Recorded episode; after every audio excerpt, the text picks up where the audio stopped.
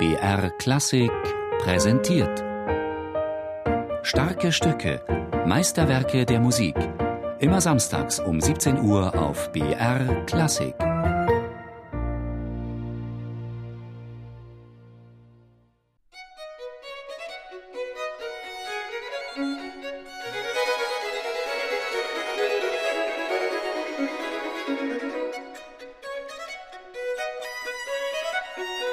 Die sind wirklich immer schwer, diese Stücke, weil eben alle gleich spielen müssen. Ne? Also sie haben ja diese fugierten Einsätze,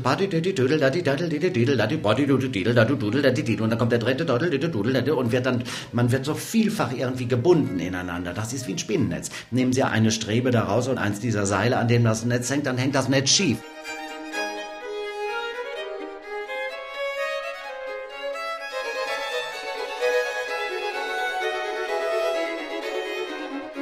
Ich habe sie immer als äußerst demanding empfunden.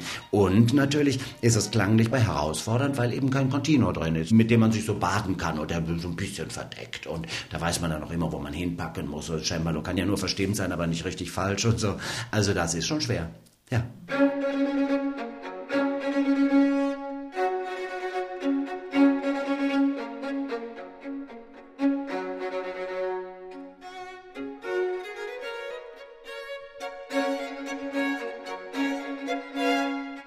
Konzerte für vier Soloviolinen ja, aber ohne jede Begleitung? Wie ist Telemann nur auf die Idee gekommen? Als Streichquartette wird er sie wohl nicht gemeint haben.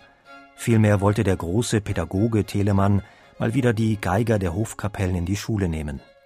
Mit diesen Konzerten konnten sie ihr Zusammenspiel ganz konzentriert trainieren, ohne dass die anderen Musiker der Kapelle mit ihren Begleitstimmen sich langweilen müssten weil sich damit ein Orchester in einer Stube zusammensetzen konnte und sagen konnte, ey, komm, das spielen wir erstmal. Erstmal, komm, du spielst erst. Pass auf, du musst sauber spielen. Nachher komme ich auch mit dem gleichen Stück dazu. Dann hat di, da, di, dim und so. Mal begleiten zwei von denen, begleiten zwei, die Solo spielen, aber dann wird das auch wieder umgedreht. Dann sagen die vorher oberen so, jetzt begleiten wir euch mal. Also ist eine disziplinäre Sache, mit der man ein Ensemble formen kann, ohne dass da irgendjemand rumsitzt, denn die, also bei italienischer Musik spielen die Shelley dann pop, pop, pop, pop, pop und die Geiger haben Flitterkram zu spielen. Und den muss man irgendwie üben. Dafür sind diese Stücke geschrieben.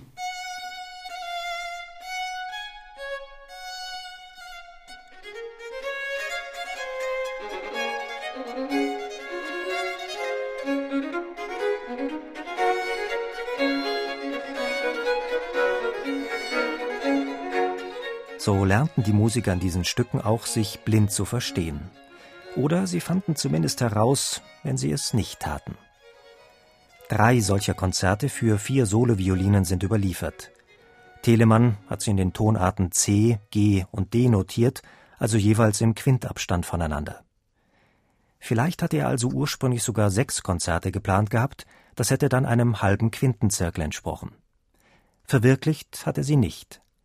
Vielleicht empfand er die Besetzung mit vier Soloinstrumenten dann doch als ausgereizt. Dafür würde sprechen, dass er in einem weiteren Konzert diese Besetzung noch einmal variiert hat. Und das ist ausgerechnet ein Konzert in A-Dur. Es folgt also konsequent auf die Tonarten der ersten C, G und D. Auch dieses Konzert bestreiten vier Soloviolinen. Dazu kommen allerdings noch zwei begleitende Violinen und eine Basso Continuo Gruppe, hier mit Cembalo, Violoncello und Violone besetzt. So entsteht ein voller und runder Klang.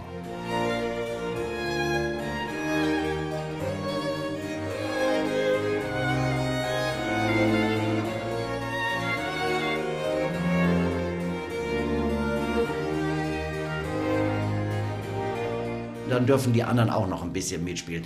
Aber der Klang dieser vier Violinen muss immer 100 ergeben, die Summe. Und jetzt kommen dann plötzlich neue Spieler dazu, die dann auch in diesen disziplinären Rahmen eingebunden werden. Also das würde ich bei diesen Stücken insofern in den Vordergrund stellen, weil eben der kompositorische Ambitus relativ gering ist.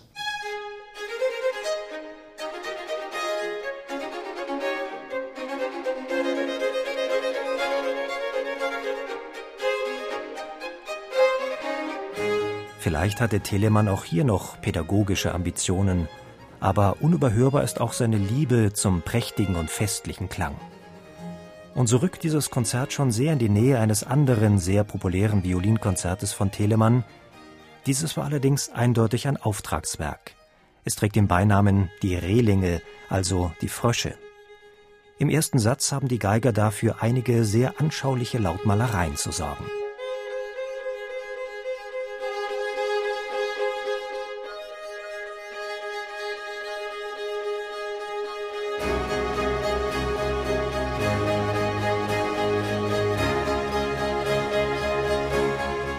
Doch Reinhard Göbel rät dazu, das gut zu dosieren. Ich glaube nicht, dass man diesen Naturalismus jetzt irgendwie zu übertreiben hat, dass es also wirklich ekelerregend klingt, ne? sondern das ist schon eine geigerische Disziplin. Diese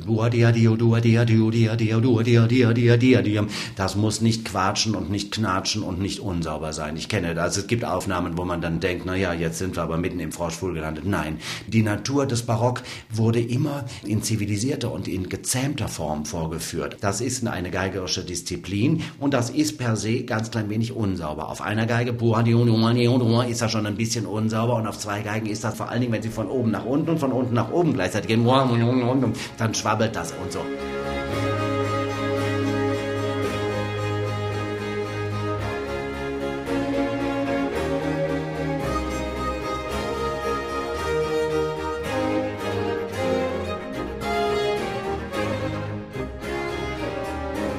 Telemann schrieb das Konzert in den 1740er Jahren für die Einweihung einer Kirche im Örtchen Rellingen.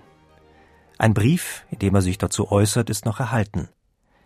Die Anspielung mit den Fröschen hat wohl vor allem etwas mit dem Namen dieses Ortes zu tun. Ich glaube, dass Telemann einerseits die geistliche Musik geschrieben hat und letztlich dann auch nach dieser Eröffnung der Kirche, dass es danach eine weltliche Feier gegeben hat und dass dieses Stück dort gespielt worden ist. Am Anfang dieses Hommage an den Ort, schaut mal, was mir als Idee gekommen ist, als Locus Inspiration ist. Da schreibt Matheson drüber, dass man Anregung für etwas auch aus dem Namen des Angeredeten oder des äh, Ortes irgendwie holen sollte. Und da kommt das her. Das ist nicht im luftleeren Raum entstanden. Jemand hat gesagt, also ich hätte gerne ein Konzert Konzert vor Ihnen und Telemann hat gesagt, oh, schreibe ich doch ein Froschkonzert.